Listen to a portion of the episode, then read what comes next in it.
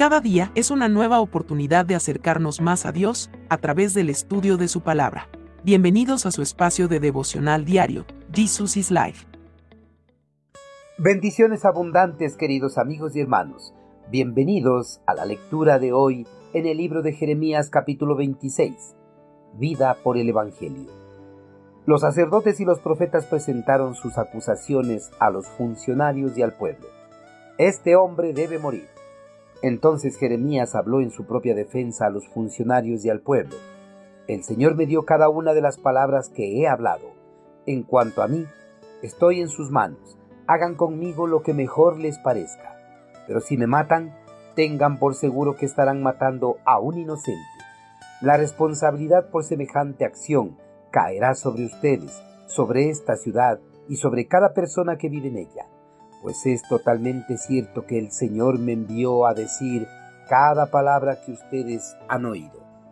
La valentía es una de las cualidades o atributos propios del ser humano. Esta cualidad del hombre ha sobresalido en las diferentes épocas de la sociedad humana. Los hombres por su valentía siempre han estado dispuestos a entregar sus vidas por una causa noble o por defender el territorio de su nación. A lo largo de la historia, no todas las causas por las cuales los hombres han entregado sus vidas han sido justas, pues muchos hombres han entregado sus vidas sin saber que las causas por las cuales entregaron sus vidas eran injustas. Entregar la vida por una causa justa siempre será valeroso, pero por mucho más valeroso será si se entrega la vida por la causa del Evangelio.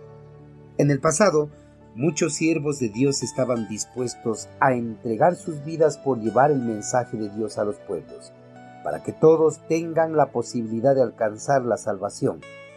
A estos hombres valerosos no les importaba pasar penalidades ni necesidades, a ellos solo les importaba cumplir de la mejor manera el encargo realizado por el Señor.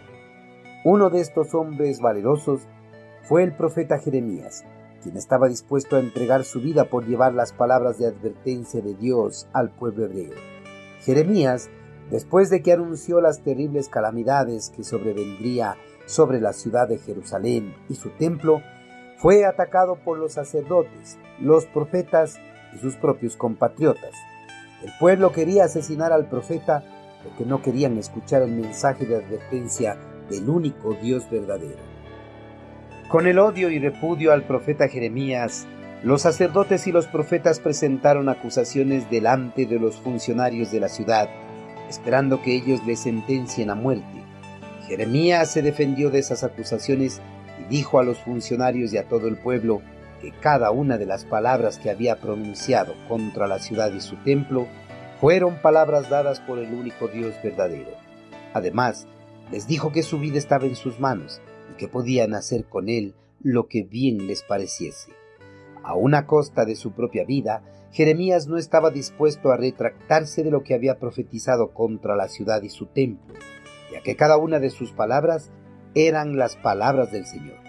Al profeta no le importaba entregar su vida, si era por cumplir el mandato que había recibido de parte de Dios. En su defensa, el profeta además añadió que si le mataban, estarían matando a un inocente y que la responsabilidad por semejante acción caería sobre ellos, sobre la ciudad y sobre cada persona que vivía en ella. El hombre podrá callar al mensajero de Dios, pero con eso no escapará del juicio anunciado por el mensajero, sino que el juicio será aún mayor por haber asesinado a uno de sus siervos.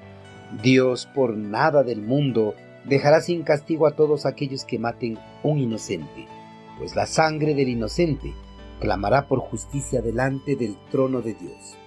Queridos hermanos, a través de los tiempos, el servicio a Dios no ha sido una tarea fácil, ya que se presentan muchos obstáculos que hacen difícil que se pueda cumplir con el encargo de Dios.